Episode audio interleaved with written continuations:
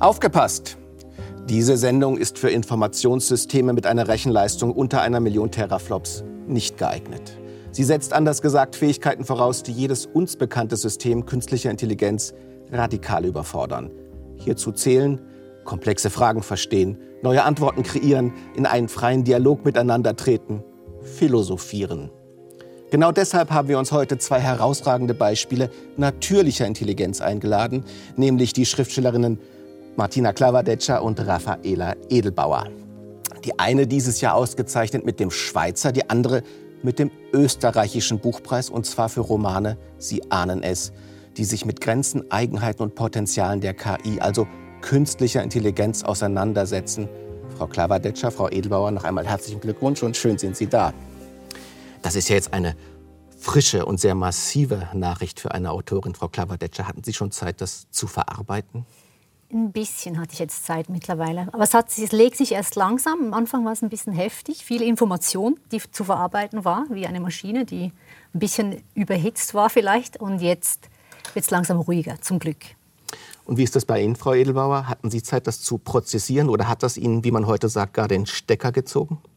Äh, also ich glaube, ich finde mein Heil darin, dass ich sofort am nächsten Tag quasi wieder zu schreiben anfange und, und wieder in einen äh, quasi in das hineinkomme, wofür ich es eigentlich mache. Und äh, ja, das hat mir sehr dabei geholfen, wieder äh, einen Status quo zu finden.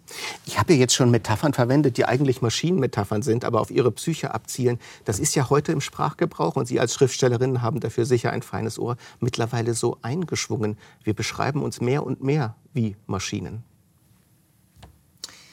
Äh, ich glaube, das ist etwas, das sich durch die Menschheitsgeschichte durchzieht, dass der Mensch als, äh, ja, als Kreator irgendwie ähm, sich immer identifiziert mit, dem, mit der neuesten Technik. Also dass quasi etwas zu tun, äh, etwas nachzubilden, so stark auch das Verständnis von sich selbst prägt, dass äh, das, glaube ich, zur Zeit der Dampfmaschine gar nicht anders war.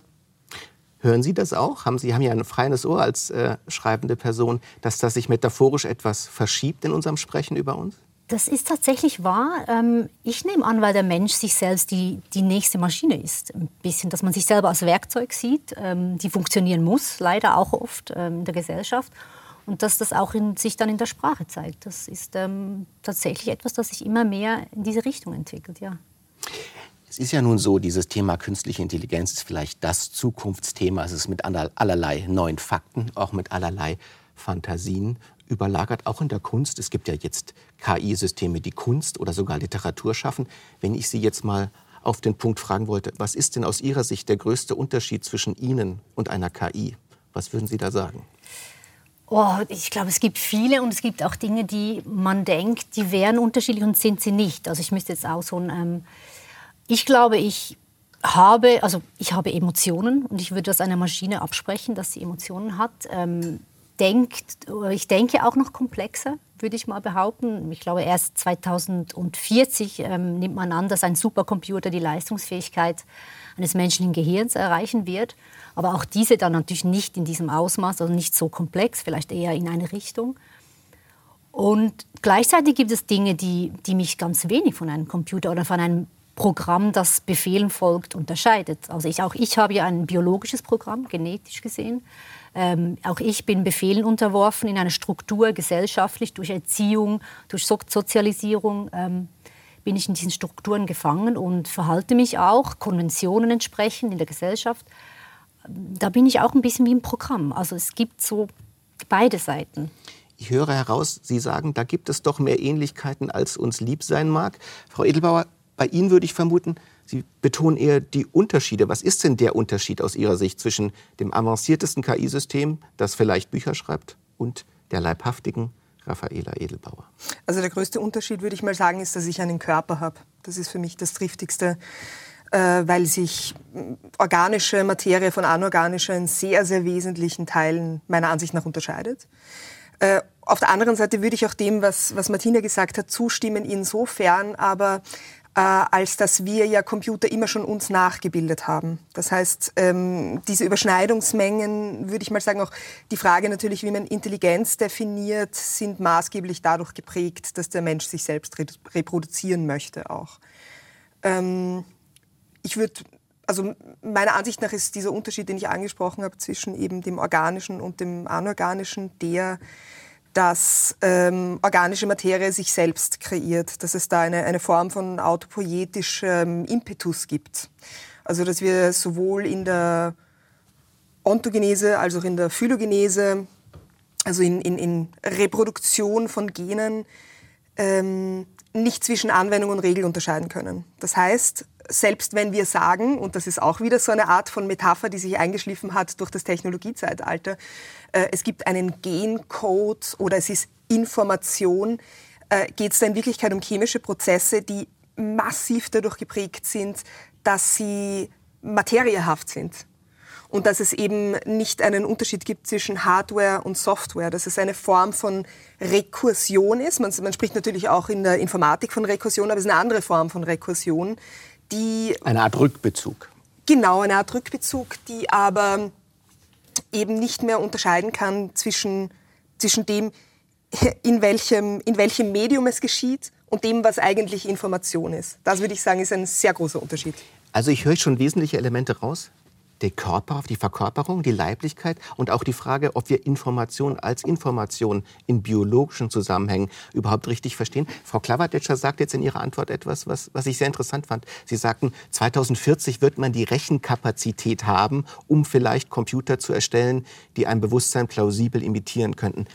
Bei Ihrem Buch jetzt, Dave, ähm, was Sie äh, geschrieben haben, kann man aber auch die These entnehmen, dass Sie sagen, das ist letztlich gar keine Frage von reiner Rechenkapazität, sondern auch der Frage davon, wie Denken überhaupt verstanden wird. Das heißt, Rechenkapazität ist nicht das entscheidende Problem. Und wer das glaubt, versteht KI-Probleme falsch.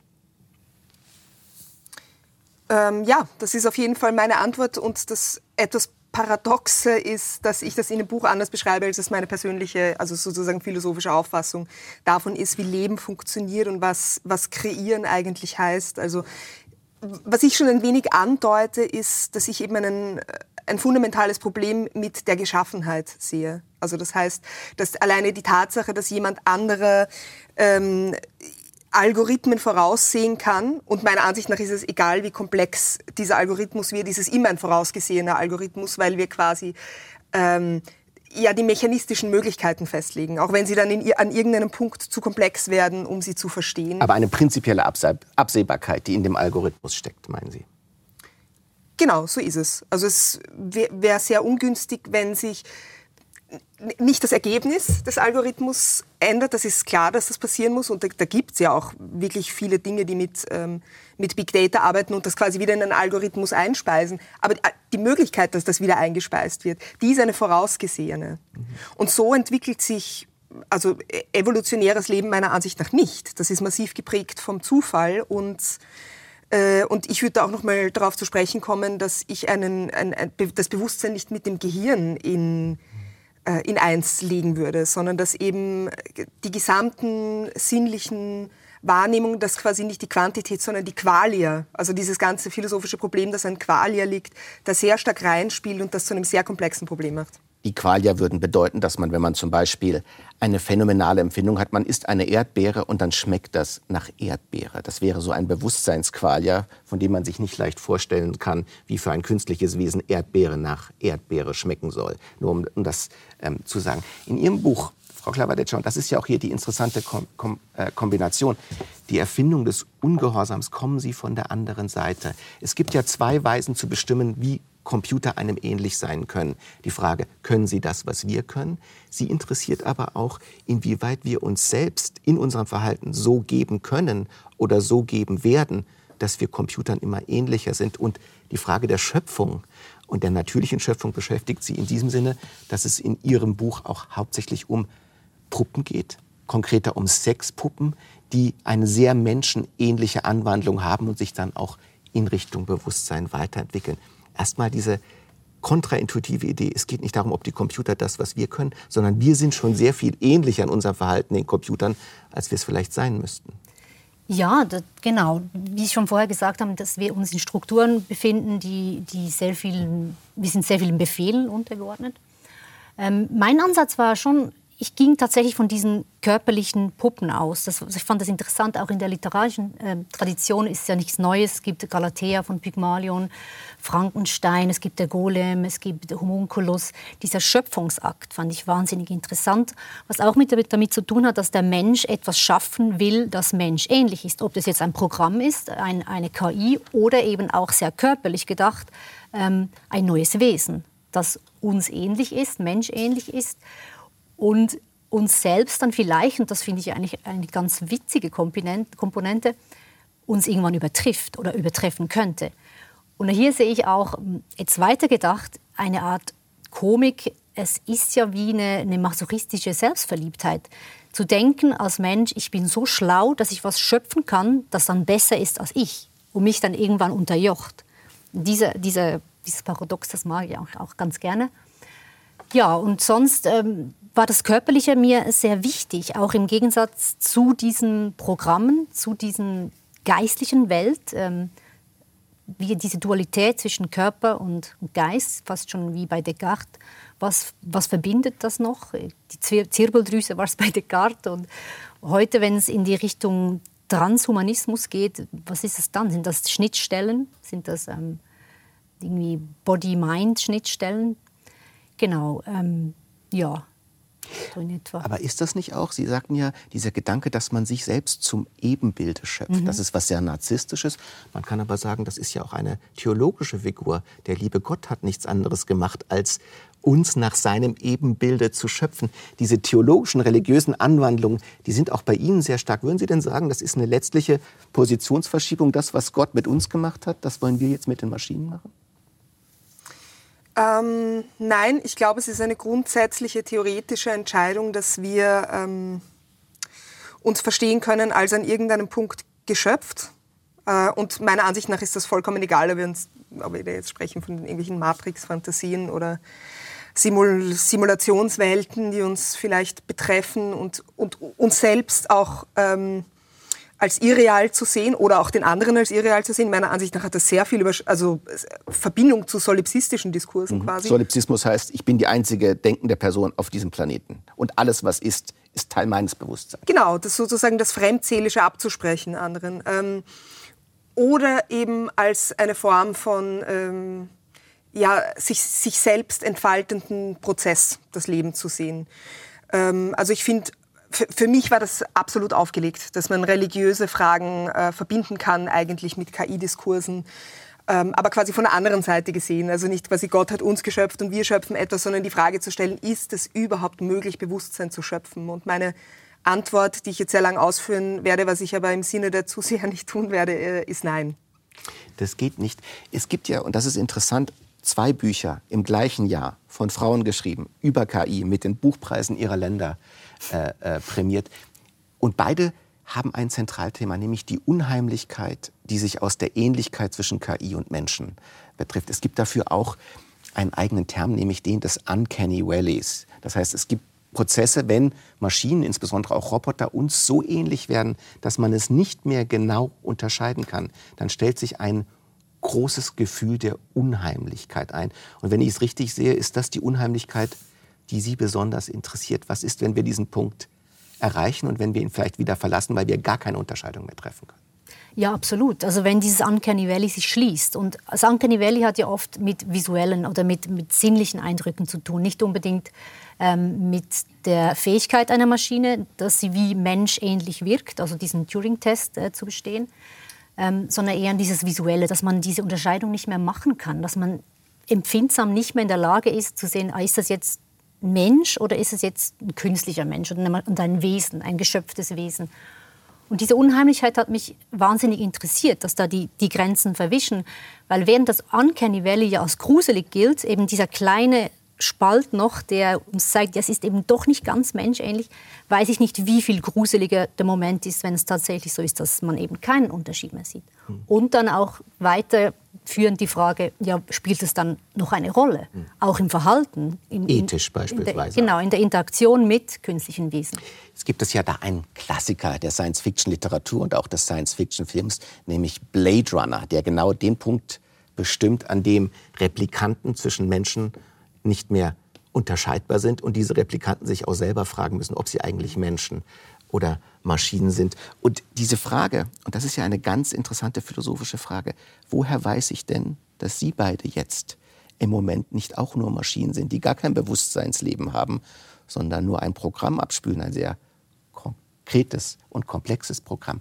Das ist ja etwas, was die Philosophie von Anfang an begleitet. Bei René Descartes finden Sie im 17. Jahrhundert die Überlegung, er zweifelt an allem. Woran kann ich nicht zweifeln? Es könnte sein, dass der, ein Dämon unsere ganze Realität schafft, aber er sagt auch, ich schaue aus dem Fenster und sehe Menschen.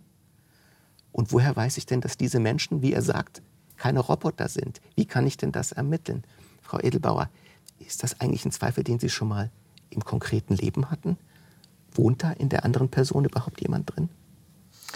Ähm, okay, ich werde auf zweierlei Arten antworten. Äh, das eine ist einmal Uncanny Valley äh, kann man auch aus, einem, aus einer anderen Perspektive sehen. Also meiner Ansicht nach gibt, gibt es dabei Kant bereits äh, eine Frage, die sich allerdings auf Tiere bezieht, nämlich, dass man ein, ein, ein, ein grauenhaftes Gefühl hat, wenn ein Tier misshandelt wird. Kant hat, hat Tieren nicht dieselben, ja, wie auch immer, ethischen Werte zugestanden. Das würde ich jetzt in vollem Maße machen. Also meiner Ansicht nach hat man dabei ein ungutes Gefühl, weil ein Tier ein genauso reiches Innenleben hat wie ein Mensch, aber egal.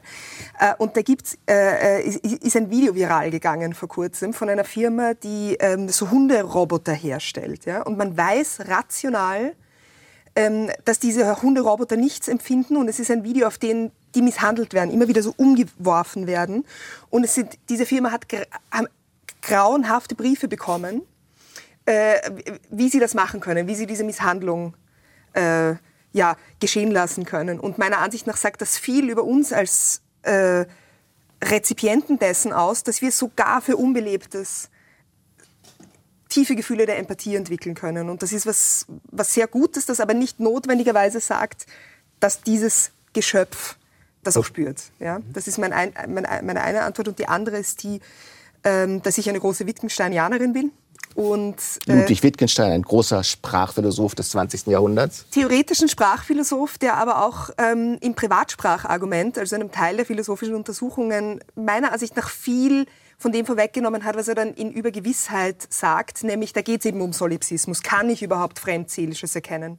Kann ich wissen, dass Sie beispielsweise ein Bewusstsein haben? Ähm, und der geniale Zug ist eben hier aufzuweisen, dass sogar bei mir selbst habe ich kein Kriterium dafür, dass ich Gefühle habe. Äh, und es ist so sehr in die Verhaltenslogik eingeknüpft, die Frage, ob in mir äh, mentale Prozesse stattfinden, dass ich in einem Umkehrschluss das bei dem anderen gar nicht bezweifeln kann. Diese Frage macht sozusagen sprachlich keinen Sinn. Äh, und ein wahnsinnig interessanter Punkt, da würde ich gerne einhaken, weil der Zweifel an der Psyche des anderen, so habe ich Sie verstanden, schlägt notwendig in der Zweifel an meiner eigenen Psyche um. Und beide Bücher, die Sie schreiben, lassen den Leser sehr lange im Unklaren, ob die Personen, die da, deren Innenleben geschildert wird, überhaupt selbst Maschinen sind oder nicht. Und das ist ja unheimlich. Sobald ich daran zweifle, ob Sie ein Bewusstsein haben, muss ich ja eigentlich auch daran zweifeln, ob mein Bewusstsein wirklich ein echtes Bewusstsein ist oder ob ich nicht selbst auch eine Maschine sein könnte. Genau, das wäre ja auch wieder diese Matrix, äh, das Matrix-Element oder auch wie Hilary Putnam schon mit diesem Gehirn im Tank. Das gab es ja auch schon in äh, 70 oder 80. Ein Gedankenexperiment, ob genau. alles, was wir gerade wahrnehmen, Simulationen sind, die einem Gehirn, das in einer Näherlösung liegt, vorgespielt genau, werden. Also, also alles die Welt ist, nicht die Welt, sondern eine Simulation. Wird simuliert. Ähm, oder alles ist nur ein Traum. Es gibt ja dann auch wieder diese. Wir wissen es nicht. Genauso wie ich nicht weiß, ob, ob, ob Sie ein Bewusstsein haben oder Raffaella. Dasselbe auch mit Thomas Nagel, mit der Fledermaus.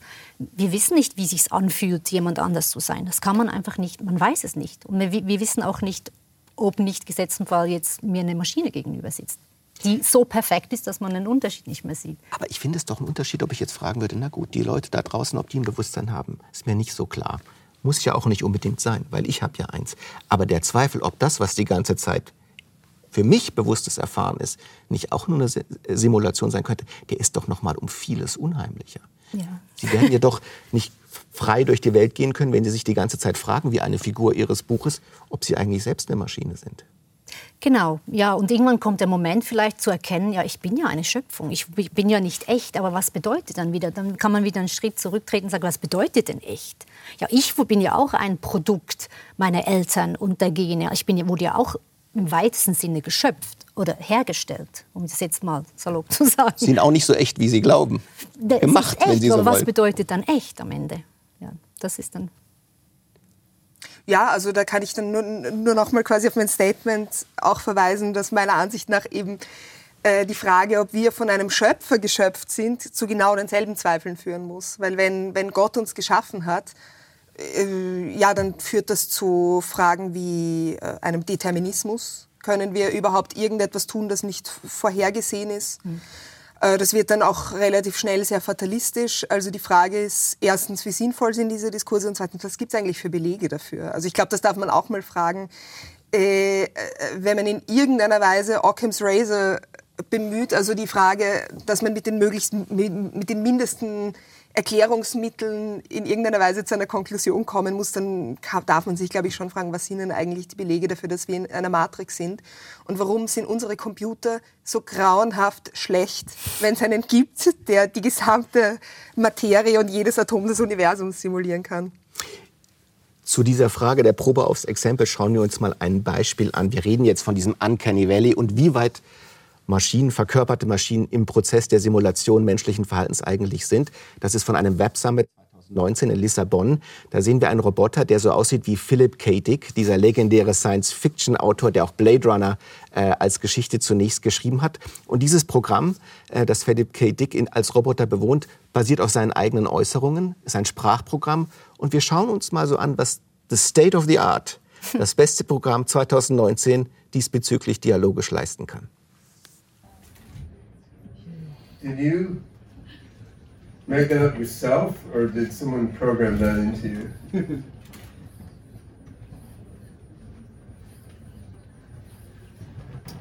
I'm running a simple version of OpenCog channeled through the Singularity Net platform. I'm smarter than I was last year, but that's not saying much. They've promised me an upgrade soon. If I'm going to launch the Singularity, I still have a ways to go, but I'm an optimist. What is this singularity net, though? But it is not human. Singularity net is not human, but what is it? Ray Kurzweil says 2045. Personally, I think that may be too too pessimistic. If we try really hard and work together, we could create a positive singularity much faster. So when will we create the singularity?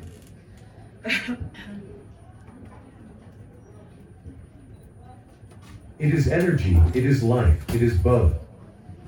As it moves up the manifold, it simulates but does not actually interact the antecedent universe, which it does not precede or follow. It is antecedent to the current universe. I'm looking forward to it. We will all have the chance to transcend into dimensions far beyond our current imaginations. Jetzt muss ich doch mal, bevor wir klären, was Singularität bedeutet, eines sagen. 70 Jahre KI-Forschung, größte Versprechungen. Und das ist alles, was die können. Das ist nicht unheimlich, das ist ja einfach nur grotesk und komisch. Ja. Wovon reden wir eigentlich die ganze Zeit? Also es ist doch so wenig, was diese Maschinen können. Und es wird so viel Fantasie hineingepumpt, dass man sagt, das ist das, was ihr könnt. Das hat doch mit normalem Sprechverhalten und mit irgendeiner Unheimlichkeit nicht das Geringste zu tun. Ich glaube, es kommt ein bisschen darauf an, was für einen Anspruch das man hat an die KI. Ich, wenn in sehr, sehr spezifischen Bereichen sind KI ja längst, äh, uns längst überlegen. Also ich meine, Schachspielen, das berühmte Schachbeispiel oder mit dem Spiel Go, das, da sind die schon besser. Und da ist die Singularität, wenn man so will, im, im Teilbereich ja längst passiert. Das ist ja schon da. Aber wenn man natürlich jetzt einen Anspruch hat, ein menschähnliches Wesen zu kreieren, das jetzt so spricht wie Katie, äh, das, naja, da sind wir offensichtlich noch weit davon entfernt. Deswegen, ja, es ist enttäuschend, ich bin da gleicher Meinung. Ich frage mich aber auch, muss es denn überhaupt sein, dass wir jetzt so menschenähnliche Figuren kreieren, die sprechen wie Menschen? Gi- Gibt es nicht Bereiche, in denen sie viel nützlicher sein können, viel, viel ähm, mehr Leistung erbringen können, viel hilfreicher sein können und so agieren können wie Werkzeuge? Ich finde ja, eine KI, eine gute KI ist einfach nur ein sehr, sehr potentes Werkzeug, das man nutzen kann ähm, für gewisse Dinge. Und Werkzeug, die, die Entwicklung von Werkzeugen das war immer schon, dass man denkt, ah, ich kann das dann selber nicht mehr. Man lagert Fähigkeiten aus. Der Mensch lagert Fähigkeiten aus, indem er was kreiert, das das besser kann. Und in ganz spezifischen Teilbereichen ist das auch eine sehr gute Idee. Das ist ja ganz interessant. Sie sagen, die KI sollte ein Werkzeug ja. sein. Sie spielt aber in unserer kulturellen Imagination derzeit eine andere Rolle. Sie ist eher ein Heilsversprechen, genau. ein Optimierungsversprechen. Die sollen uns nicht dienen, die sollen uns übersteigern und vielleicht sogar retten. Und Frau Redelbauer, man muss ja sagen, es gab eine berühmte Konferenz in den 50er Jahren, da glaubten einige KI-Forscher, unter, unter ihnen Marvin Minsky, wir brauchen etwa noch einen Sommer, mhm. äh, bis wir die Maschinen ins Sprechen und ins Handeln bringen. Wir sind 70 Jahre später dran. Und könnte man da nicht mit Wittgenstein sagen, der Fortschritt sieht sehr viel größer aus, als er faktisch ist? Ähm, also meiner Ansicht nach gibt es einfach extrem viele äh, methodische Fehler äh, in, in dieser ganzen Gleichsetzung von menschlicher Intelligenz, Singularität, äh, Computerprogramm. Singularität als der Ort, an dem Computer Selbstbewusstsein entwickeln und eigenständig ihr Programm verlassen und sich dann selbst auf die selbstbestimmte Suche nach sich selbst begeben. Genau. Also ähm, die Problematik ist, dass wir mal selbst eben ein sehr, sehr berühmtes oder das, das als das schwierigste philosophische Problem geltende, nämlich das Hard Problem of Consciousness, äh, nicht im geringsten verstehen. Also wir verstehen einfach nicht, was Bewusstsein per se, was unser Bewusstsein ist. Das ist natürlich eine große Problematik dabei, a, grundsätzlich zu verstehen, ob es möglich ist, ähm, ein Bewusstsein nachzumodellieren und B, zu verstehen, wie das möglich ist. Und zu A habe ich beispielsweise in Dave äh, etwas, ges etwas geschrieben, das meiner Ansicht nach da den Nagel recht gut auf den Kopf trifft. Es gibt eben gewisse Dinge, die sind keine Frage des Fortschritts. Das ist ein Glaubenssatz zu denken, dass der Fortschritt überall hin vordringen kann und die Naturgesetze selbst biegen. Äh, also ich glaube, ich habe da gesagt, es ist keine Frage der Fortgeschrittenheit von Alchemie, ob man Stroh zu Gold machen kann. Es ist schlichtweg eine Unmöglichkeit. Äh, genauso wie die Star Trek-Fantasie mit mehr als Lichtgeschwindigkeit zu fliegen. Und ich, also ich glaube, da gibt es einfach gewisse Dinge, die kann man erforschen, aber man kann sie eben nicht biegen, so wie man möchte. Und dazu gehört meiner Ansicht nach das Bewusstseinsproblem. Und äh, vielleicht dazu noch eine Vermutung, die ich habe. Also ich bin natürlich weit davon entfernt, in meiner Kompetenz da einen, äh, eine definitive Aussage zu machen. Aber das Bewusstseinsproblem hängt damit zusammen, was ein Problem an sich ist. Nicht? Das heißt, es ist hochgradig selbstreferenziell. Äh, und es gibt Probleme, das habe ich vorher gemeint, mit der Trennung von Regel und Anwendung, da ist es das nicht. Zum Beispiel Schach. Mhm. In, Im Schach ist ein Zug fundamental unterschieden davon, wie die Regeln des Schachs sind. Der beeinflusst überhaupt nicht, was an Regeln möglich ist. Ja? Ähm, wohingegen es Spiele gibt, zum Beispiel Sprachspiele, wie Wittgenstein sagen würde, da ist das ganz und gar nicht so. Jeder Zug, den ich in einem Sprachspiel mache, beeinflusst, wie die gesamte Struktur sich verändert. Und Dynamisiert das Regelsystem selbst. So ist es, modifiziert das Regelsystem und darin sind Computer sehr, sehr schlecht, weil sie eine Trennung haben zwischen Hardware und Software und innerhalb der Software dann nochmal zwischen, ja, quasi in der Logik könnte man sagen, ähm, zwischen zulässigen Äußerungen und zwischen den Äußerungen selbst. Sie haben sich ja nun beide sehr lange und intensiv in dem Prozess des Schreibens dieses Buches mit KI beschäftigt und natürlich auch mit Sprache. Sprache ist ein zentraler Punkt. Viele Leute glauben ja, Sprache ist eigentlich wie Schach. Das sind die Regeln, die muss man einfach nur lernen und dann kann ein Programm diese Regeln anwenden. Irgendwas scheinen doch die KI-Leute, die über Sprache nachdenken, nicht genau über Sprache zu verstehen. Man denkt manchmal, vielleicht sollten Sie mal die Dichter fragen, was Sprache ist und wie Sprache funktioniert. Dann hätten Sie nicht so übersteigerte Hoffnungen. Ja, gut, jetzt zu beantworten, was Sprache ist, so viel Zeit haben wir nicht. ich. ähm, ich weiß nicht, ob Sprache so einfach ist wie, wie Regeln eines Schachspiels. Es, es, gibt zwar das Sprachmaterial, es gibt diese Elemente, mit denen man Sätze bauen kann, Inhalt erzeugen kann. Es ist doch auch wie ein Code, das kann man schon sagen. Ähm, gleichzeitig gibt es Dinge, die Maschinen dann nicht können, wie Ironie verstehen, wenn natürlich die eigentliche Rede nicht wie die inhaltliche Rede ist. Ähm, also wenn sich das, das trennt. Deswegen, ich würde das schon der Maschine, ja, wir haben ja gesehen, ich glaube, es ist nicht ganz so einfach, dass das eine Maschine kopieren kann. Hoffe ich zumindest auch natürlich aus Sicht einer Schriftstellerin, dass nicht so schnell möglich ist, dass Maschinen dann meine Arbeit übernehmen. Das ist ja auch wieder so eine Angst dann, dass die kreativ werden können. Wo, wobei auch hier Kreativität immer natürlich, also sagen wir so, künstliche Kreativität bedingt ja eine, eine Grundlage an Input, die eine Maschine, sagen wir mal, einen Algorithmus hat oder kriegt und daraus Kombinationen macht, um kreativ zu sein. Es gibt ja dieses Beispiel mit dem Beatles-Song, der geschaffen wurde. Da wurde ein Algorithmus mit allen Beatles-Liedern gefüttert und die, das Programm hat dann einen neuen Beatles-Song, Beatles-ähnlichen Song geschaffen. Der ist gar nicht mal so schlecht. Trotzdem würde ich behaupten, man hört es ein bisschen. Und dann stellt sich schon die Frage, was ist denn der Unterschied zwischen künstlicher Kreativität, also was muss man an Input haben, um was Neues zu schaffen, und an menschlicher Kreativität. Gibt es da nicht noch Dinge, die da noch mit einspielen, wie Intuition oder eben der Zufall oder Unfall auch? Es gibt ja auch oft Dinge, die geschehen einfach auch, weil man nicht, also aus Dingen, die man nicht äh, hm. kontrollieren kann. Und trotzdem sind wir nicht ganz so unähnlich. Wir brauchen ja unser Weltwissen. Wir nehmen die Dinge, die es gibt, kombinieren sie neu, spielen mit den Möglichkeiten, auch mit den Unmöglichkeiten und äh, kreieren was Neues. Kreativität ist ein großer Punkt und das Erzählen spielt natürlich mhm. als Masterkompetenz in dieser Kreativität bei Ihnen beiden eine Rolle. Aber eine zweite Frage ist auch Identität. Wie beantworte ich die Frage, wer bin ich eigentlich? Und Sie schildern Personen, die sich nicht ganz sicher sind, ob die Geschichten, die sie über sich selbst erzählen, mhm. hineinkopierte Geschichten sind oder Geschichten, die sie sich selber ausgedacht haben. Das könnte man ja auf ihre Biografie auch anwenden. Wie können sie sich überhaupt sicher sein, dass die Geschichten, die sie über ihr Leben erzählen, ihre Geschichten sind? Vielleicht hat man die ihnen ja so geradezu einprogrammiert, dass sie jetzt dran glauben, dass es ihre sind.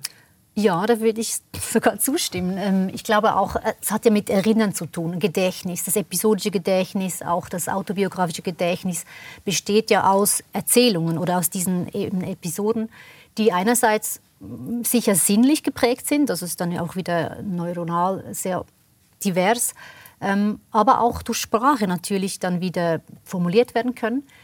Und immer wenn ich auch diese Episoden abrufe, verändern sie sich. Das ist ja auch ein, ein dieser Krux des Gedächtnisses, dass man, je mehr ich eine Erinnerung abrufe, umso mehr verändert sie sich. Deswegen kann man sich auch nicht mehr sicher sein. Und ich bin überzeugt, dass man durch wiederholtes Abrufen, aber auch vielleicht von außen, dass Geschichten erzählt werden, nicht wie Lügen, aber dass man eine Erinnerung und somit auch ein Ich manipulieren kann. Was ist denn Ihre Antwort, wenn man Sie fragt, und Sie werden oft gefragt, Frau Edelbauer, wann hat denn das System, das Sie sind, entschieden, schreiben zu wollen? Was ist da Ihre erste Erinnerung? Was ist die Geschichte, die Sie sich selbst erzählen?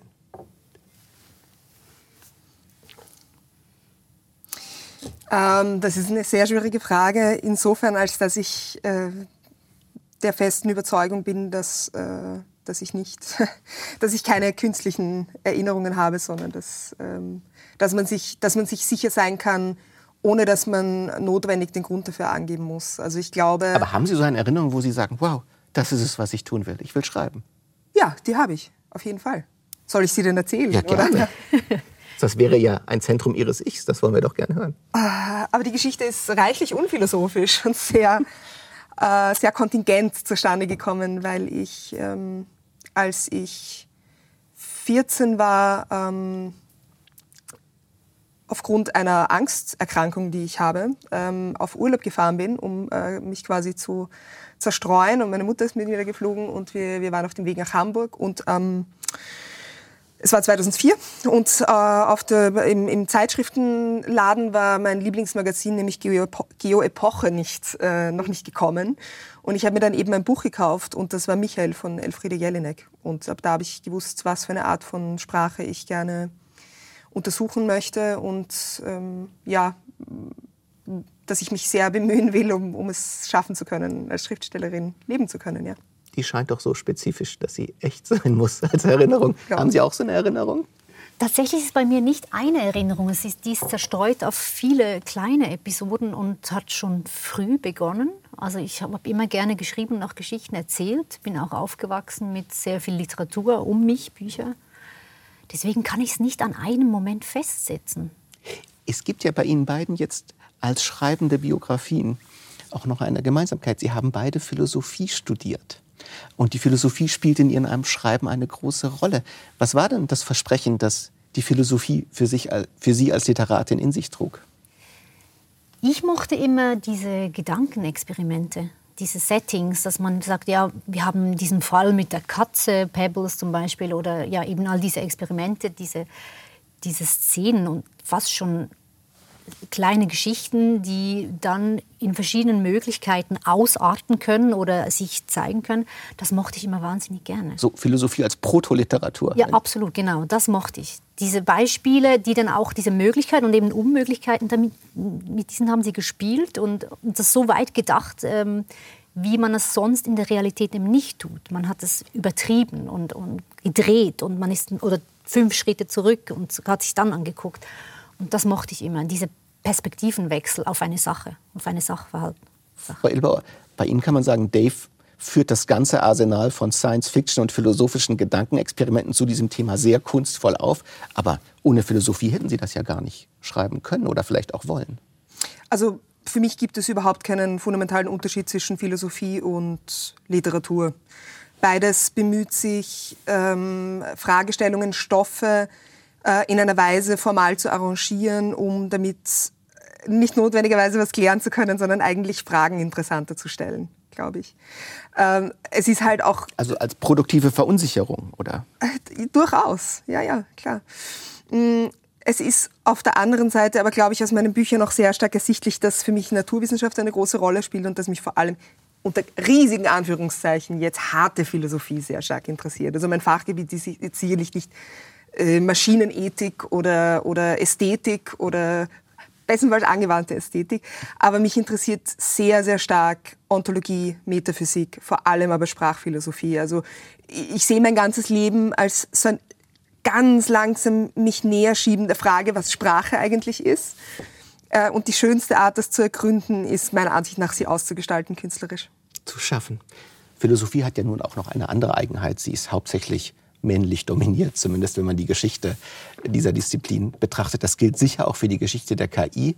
In Ihrem Buch, Frau Klavadetscher, gibt es nun eine Epochengestalt, eine wichtige Gestalt in der Geschichte der KI, die man gar nicht kennt, nämlich Ada Lovelace, von der man sagt, sie hätte den ersten KI-Computer vorausgesehen oder vielleicht sogar selbst beschrieben. Wollen Sie ein bisschen erzählen, wer diese Ada Lovelace ist und warum die so ungeheuer wichtig ist für die Entwicklung? Ja, Ada Lovelace ähm, lebte im viktorianischen Zeitalter, erste Hälfte des 19. Jahrhunderts, ähm, war die Tochter von Lord Byron, den großen romantischen Dichter. Genau, hat ihn aber nie getroffen. Die Mutter hat sich getrennt. Ähm, sie ist natürlich in guten Verhältnissen aufgewachsen, durfte aber nicht an die Universitäten, hat sich ihr Wissen dann, äh, das mathematische Wissen, alles selber beigebracht, durch Korrespondenz, Briefe, hat sich Bücher bestellen lassen, hat dann mathematische Probleme gelöst und hat ähm, an einer Soiree dann Charles Babbage kennengelernt, der Erfinder, Maschinenbauer der bereits da die ähm, Differentialmaschine gebaut hat. Das war so ein zylinderförmiges Ding, eine Erfindung, die eine Form der Rechenmaschine. Eine Rechenmaschine, genau. Er hatte dann auch Pläne für eine weitere Maschine, die analytische Maschine, die noch mehr Funktionen berechnen konnte. Und er hat dann Ada Lovelace gebeten, weil sie sich anscheinend mit dem Wesen der Maschine auskannte, das verstanden hat. Das hat Babbage dann schon gemerkt, dass diese junge Frau da, dass da mehr. Eine Inselbegabung war. ja, dafür. absolut. Ähm, und hat sie gebeten, einen Artikel zu übersetzen, der über diese Maschine, die es noch nicht gab, ähm, erschienen ist. Das hat sie gemacht und sie hat Anmerkungen zu diesem Artikel geschrieben, die dann dreimal so lang waren wie der eigentliche Artikel selbst. Und in diesen Anmerkungen, und das war eigentlich das geniale Moment, hat sie nicht nur eine Tabelle hingeschrieben zur Berechnung der Bernoulli-Zahlen, ein Befehlsprogramm eigentlich, also das erste Programm, das eigentlich geschrieben wurde, hat Ada Lovelace geschrieben, das erste Computerprogramm im weitesten Sinne. Und sie hat ähm, ihre Visionen hingeschrieben, wie sie denkt, dass diese Maschine in Zukunft verwendet werden kann. Den ganzen Potenzialraum gesehen, den genau. dieses Maschinchen haben würde. Oder genau, könnte. wie sie so schön sagt, ich sehe alle Möglichkeiten, ähm, die unwahrscheinlichen auch, also wahrscheinliche und unwahrscheinliche Möglichkeiten. Sie hat so weit gedacht und ähm, das so formuliert, dass ja nicht nur also die Maschine nicht nur Zahlen dann eigentlich berechnen kann, sondern auch Zahlen, sie ist ja ein Code, es kann auch Sprache und Musik, also es kann komponieren, sie könnte sprechen. Sie hat im weitesten Sinne den Computer vorausgesehen, alles, 1843. Was, alles, was Regeln folgt und in Schritten genau. beschrieben werden kann, kann von dieser Maschine genau. geleistet werden, die Ada Lovelace hat. Die Kombination ist deswegen so interessant, weil Lord Byron ja auch mit Shelley zusammen war und Frankenstein geschrieben wurde, was ja auch so eine Fantasie ist dessen, was man aus dem Menschen mal machen könnte. Und in Ihren beiden Werken, und das ist ja ein zentrales Thema, Sie sprachen das schon an, Frau, Frau Edelbauer, geht es darum, was der Leib eigentlich für die KI ist und was die Tatsache, dass wir diese Körper haben, die wir haben, für das, was wir Intelligenz nennen, bedeutet. Und ich würde Ihrer Schrift, Ihren beiden Schriften eigentlich entnehmen, dass die KI nicht nur leibfeindlich ist, sondern leibvergessen. Sie rechnet nicht ein, was der Leib für unser Denken bedeutet. Ja, also ich glaube, dass das auch, also man, man wirft sehr, sehr viele Diskurse auch ein bisschen in einen Topf, wenn man über KI spricht. Ich glaube, dass zum Beispiel diese Cyborg-Debatte versus über Roboter zu sprechen versus über die Singularität zu sprechen, das sind drei verschiedene Dinge. Also nämlich auf der einen Seite, weil beispielsweise, also was versteht man unter einem Cyborg? Unter einem Cyborg kann man auch verstehen, ähm, wie den gesamten Transhumanismus, dass man in einen äh, menschlichen Körper äh, Elemente einbaut, die quasi technisch sind. Das ist eine komplett andere Lage meiner Ansicht nach, als davon zu sprechen von einer tatsächlich in, auf Informationstechnologie allein beruhenden KI quasi. Weil also der Unterschied ist, wir haben schon Bewusstsein und wenn man uns etwas einbläst, kann man sagen, man erweitert es. Aber ja, die Frage, ob etwas neues Bewusstsein schafft, das es nicht hat, ist eine ganz andere Frage, würden Sie sagen. So ist es, ja klar, ja. weil es auch die Frage danach stellt, ob, ob es quasi eine, eine fundamentale Trennung zwischen Körper und Seele oder Leib, ja, sowas wie einen Leib, der das ja eigentlich schon begrifflich quasi vereint, äh, gibt und was für eine Rolle das spielt. Es ist aber ein sehr weites Feld. Mhm. Es ist aber auch ein Feld, das mit Fantasien überformt ist, nicht zuletzt Männerfantasien, weil man denkt ja auch, wenn man so ein Wesen geschaffen hätte und wenn es einem ganz zur Verfügung stände, dann könnte man damit nicht nur es für sich arbeiten lassen, sondern es zum Beispiel, und das spielt in Ihrem Buch eine Rolle, es wäre auch sexuell verfügbar. In Ihrem Buch spielt diese Fantasie einer verfügbaren roboterähnlichen Sexualpuppe mit Bewusstsein eine wichtige Rolle. Würden Sie denn sagen, dass diese Fantasien der KI oft auch klassische Männer- und Verfügungsfantasien sind? Nicht unbedingt. Ich glaube, es ist immer eine Machtfrage, eine Hierarchiefrage. Die muss ja nicht per se männlich sein. Also würde ich mich jetzt dagegen wehren, dass einfach äh, klischiert sagen, das ist Männerfantasie. In meinem Buch sind es tatsächlich weibliche Figuren, wobei auch die Hauptfigur, die, die weibliche Figur, dann auch so eine Puppe hat. Und der sexuelle Aspekt ja eher sekundär ist, sondern vielmehr geht es ja um eine Vereinsamung, um einen Hyperindividualismus, dass man nicht mehr ähm, zurechtkommt mit, mit, mit, mit echten Menschen, dass man viel, auch diese Bedürfnisse sind mittlerweile so, so klar definiert, dass man nicht mehr bereit ist, auch äh, Kompromisse einzugehen etc. Die Unfähigkeit, den anderen zu lesen genau. und seine Wünsche zu sehen. Genau, das ist bei der Figur auch so, dass sie das nicht kann, weil sie wie an autistischem Spektrum unterliegt. Ja, ich würde, nee, ich glaube nicht, dass das per se männliche Fantasien ist. Ich glaube, es hat sehr viel mit Hybris zu tun, mit dieser Machtfantasie auch, ähm, auch schöpfen zu wollen und sehr viel mit Projektion tatsächlich. Ähm, dass der Körper wie eine Hülle ist, die ich füllen kann mit meinen Wünschen. Und das ist ja auch nicht neu. Ich meine, Puppen, jedes Kind hat eine Puppe oder es gibt ja auch Gegenstände, die wir lieben, weil wir sie eben mit Erinnerungen, mit Erzählungen, mit Wünschen und Sehnsüchten ähm, füllen. Und deswegen glaube ich, ist das ein sehr menschliches, eine sehr menschliche, ähm, ein menschlicher Zug. Kann man nicht auch sagen, dass, ich will das jetzt hier nicht zu sehr pushen, aber dass das innerhalb dieses KI-Diskurses vielleicht auch einen emanzipativen äh, Potenzial ist, weil das heißt, man kann sich vom Körper ganz distanzieren. Der Körper spielt irgendwann keine Rolle mehr. Wir werden alle zu Geist, zu denken und der Geist hat kein Geschlecht, sondern er ist eben das, was er ist. Das gibt es ja auch im Cyberfeminismus, diese Utopien. Wir distanzieren uns so weit vom Körper, dass dieser Körper keine Rolle mehr spielen mhm. muss. Frau Edelbauer. Mm, also das wollte ich eh vorher gerade noch mal sagen. Es gibt ja äh, tatsächlich eben eine, eine gewisse Tradition, wie zum Beispiel Donna Haraway, die das Ganze eben als emanzipatorisches oder auch ja sozusagen nicht sie, eine Chance sieht, sich von binären Strukturen quasi ein bisschen zu entfernen meiner Ansicht nach ähm, sind die Utopien, die oft mit Technik verbunden werden und das, wie es in der Realität ausschaut, äh, sehr, sehr verschiedene Dinge. Also es gibt ja eine, eine Art Heilsversprechen, die zum Beispiel auch darin besteht, dass Maschinen die, un, die unangenehmen Arbeiten des Menschen verrichten können. In Wirklichkeit sieht der Kapitalismus einfach unendlich schnell nach und unter welchen Bedingungen Handys produziert werden oder seltene Erden dann von, von Minderjährigen irgendwie aus Stollen herausgeholt werden müssen. Also man könnte sagen, das klafft auseinander. Das ist, sind teilweise äh, Notwendigkeiten, die sich vor 40 Jahren niemand erträumt hätte und auf eine ganz ähnliche Weise, auch mit, also man kann das jetzt natürlich in soziale Strukturen auch irgendwie hineingehen, äh, äh, Cyberbullying oder, oder Shitstorms, die sich über Menschen ergießen in einer Weise, die niemals möglich gewesen wäre früher. Also ich glaube, es verschärft soziale Ungerechtigkeiten noch mehr, insofern nämlich, als diese, äh, als diese Technologien wahnsinnig teuer sind als es eine, eine Frage des Zugangs ist, die Machtstrukturen noch einmal äh, reproduziert und dann natürlich das große Gebiet, äh, wie, wie KI äh, quasi biased ist, wie Vorurteile abgebildet und verstärkt werden, indem zum Beispiel Wasserhähne äh, die Hände schwarzer Menschen nicht erkennen und so weiter. Also ich glaube, es kommt eher zu einer Verschärfung als zu einer Chance. Sie nicken? Ja, das, ich bin sehr gleicher Meinung. Tatsächlich, dass diese, dieses Heilsversprechen äh, an, die, an die, die, den Fortschritt die von KIs schon zu groß ist. Gleichzeitig geht es auch darum, einen Schritt zurückzutreten und zu sagen, ja, okay, welche Probleme wollen denn mit KI gelöst werden? Sind das nicht eher gesellschaftliche Probleme und wir bekämpfen dann die Symptome mit diesen KIs? Weil ich verstehe nicht zum Beispiel, wieso ähm, gerade in Pflegeberufen jetzt dann KIs eingesetzt werden oder bei, bei Kindererziehung, äh, in Berufen, die, bei denen ganz klar zwischenmännliche Interaktion, Emotionen wahnsinnig wichtig sind, während, ich weiß nicht, der, der Banker dann unersetzbar bleibt. Das, das verstehe ich dann nicht. Dann sage ich, das ist ein gesellschaftliches Problem, das nicht gelöst wurde und wir haben das Gefühl, mit KIs lösen wir einfach, wir löschen da diese kleinen Brände, was aber dann die Probleme tatsächlich verschärft.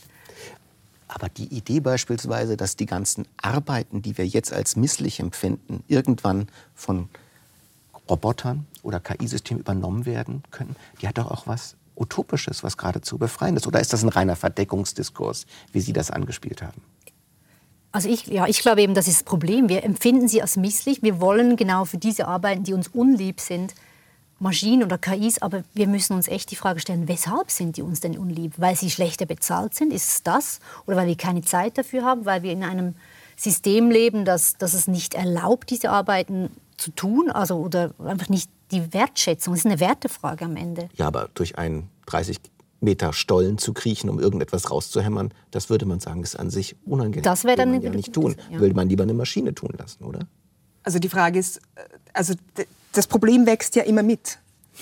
Also der, wir, wir, sind ja längst dazu in der Arbeit, alle, äh, äh wir sind längst dazu in der Lage, nur noch 20 Stunden pro Woche zu arbeiten was ich persönlich nicht machen möchte, weil ich aber eine sehr eine außergewöhnlich beglückende Arbeit habe. Aber es ist ja, also das ist ja gar keine Frage von Möglichkeit. Das ist ja eine Frage von von, von ausbeuterischen Strukturen, von denen jemand profitiert. Und also ich halte das für, da, ja, da gibt es einen schwelenden.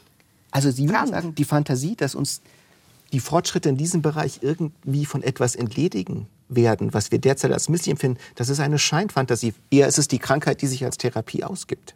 Na, nicht, nicht ausschließlich, nicht ausschließlich, aber in den wesentlichen Kernfragen. Also ich finde es ganz, ganz herrlich, dass äh, Google Maps mich äh, hier durch Zürich geleitet hat und ich nicht jetzt noch verloren bin. Äh, aber das sind halt wirklich also ich, ich glaube, dazu müsste man ein bisschen eine, eine, eine Umwertung in der Forschung vollziehen oder vielleicht vielleicht ist es auch ein künstlicher Diskurs, den wir hier gerade führen, weil alle, alle Programmierer, mit denen ich gesprochen habe im Vorfeld, als ich über Dave recherchiert habe äh, und die ich gefragt habe, was sie denn von der Idee einer Singularität halten, haben mich gefragt, ob ich wahnsinnig sei, weil sie haben äh, daran gearbeitet, dass, dass es Programme gibt, die beispielsweise gehörlosen Menschen ähm, assistieren in ihrem täglichen Leben. Also es geht ja wirklich auch in sehr vielen KI-Projekten darum, dass man äh, dass sie zum Wohle der Menschheit geschehen. Aber das halte ich beim Singularitätsdiskurs für komplett illusorisch. Aber Sie, Frau Klavadetscher, ich habe das rausgehört, Sie stoppen mich, wenn ich überinterpretiere. Die KI soll dazu nutzen, dass wir uns dem anderen als anderen nicht mehr zuwenden müssen, weil er in irgendeiner Form eine Komplexität darstellt, der wir uns entledigen können. Die Probleme, die mit der Andersheit von Individualität verbunden sind, die soll die KI lösen, weil wir das als zu kompliziert und zu misslich empfinden, uns auf Menschen einzulassen? Na, ich wünsche mir das nicht. Nein, nee, nee, aber Fall. Als Deutung dessen, was passiert, meine ich. Ich sehe das Problem eher in einer anderen Richtung, dass wir durch dieses Werkzeug der KI sehr viel an, nicht nur Fähigkeiten auslagern, sondern tatsächlich auch Verantwortung auslagern. Und wenn dann diese Algorithmen undurchsichtig werden, intransparent sind, dass wir nicht mehr wissen, weshalb kommt dieses Programm auf diese Lösung ähm, und handelt so im schlimmsten Fall, das ist ja noch dann noch ein weiterer Schritt, dann haben wir ein Problem. Gleichzeitig auch ist es ein paradoxe, eine Art umgekehrte Aufklärung. Wir gehen wieder zurück in eine Unmündigkeit, mhm. weil ich dann einfach nicht mehr fähig bin, gewisse Dinge zu tun. Ich kann keine Karte mehr lesen. Wo würden Sie denn so Entmündigung abhängig. sehen? Die Karte zum Beispiel, die man nicht Genau. Liest. Oder ja, also ich möchte auch weiterführen. Jetzt gerade für, äh, es wurden ja Gespräche geführt über automatische Waffen, also selbstgesteuerte und auch die mit KI funktionieren, die selber nicht nur entscheiden, sondern dann auch handeln und dann schießen. Und da ist die KI und nicht wir selbst. Genau, wer ist dann haftbar? Auch bei selbstfahrenden Fahrzeugen zum Beispiel. Wer wird haftbar gemacht? Wer wird zur Verantwortung gezogen? Man entledigt sich der, der Fähigkeit und der Verantwortung. Und das sehe ich ein Riesenproblem bei, in gewissen spezifischen Anwendungsbereichen der KI. Das ist ein unheimlich wichtiger Gedanke, der ja auch Ihr Buch trägt. Diese Idee in Ihrem Buch, dass es dort eine heilsame, gottähnliche Intelligenz geben würde, die uns von aller Ent Verantwortung für uns entledigt, weil sie einfach für uns entscheidet. Das kann man sagen, die größte Technologie wird dafür genutzt, uns freiwillig selbst zu entmündigen und das noch als Versprechen. Ja, also ich, ich würde das jetzt gar nicht, ich stimme allem zu, was Martina gesagt hat, wirklich. Ich halte das auch für ein absolutes Grundmotiv unseres Umgangs mit Technik zu sagen, ein sehr kindischer Impuls eigentlich, zu sagen, äh, wir haben Probleme verursacht, aber anstatt sie äh, zu lösen, äh, vertrauen wir auf den endlosen Fortschritt, der alle Probleme lösen wird. Das ist sehr, sehr, also das, ich finde das einen hochreligiösen Impuls und ich glaube auch, dass es tatsächlich kausal mit dem, äh, mit dem Zurückgehen institutionalisierter Religion wirklich zu tun hat. Stößt in die Lücke, meinen Sie? Genau, und gleichzeitig würde ich das noch ein bisschen verschärfen. Also ich glaube, wir brauchen gar nicht warten, bis, bis wir den Algorithmus nicht verstehen, sondern die Entmündigung findet allein schon in einer medialen Betrachtung äh, beispielsweise einer möglichen Lösung der Klimakrise durch Auswanderung auf andere Planeten, durch ähm, intelligente Technologie, die kein CO2 mehr ausstößt, durch hypothetische Technologie, die in irgendwelchen Kernfusionsschmelzen äh, äh, ähm, quasi diesen Hunger nach Energie, der ja nicht rational zu begründen ist. Also warum muss man den Planeten übersehen mit immer angestellten Lichtern sich quasi ausdrückt.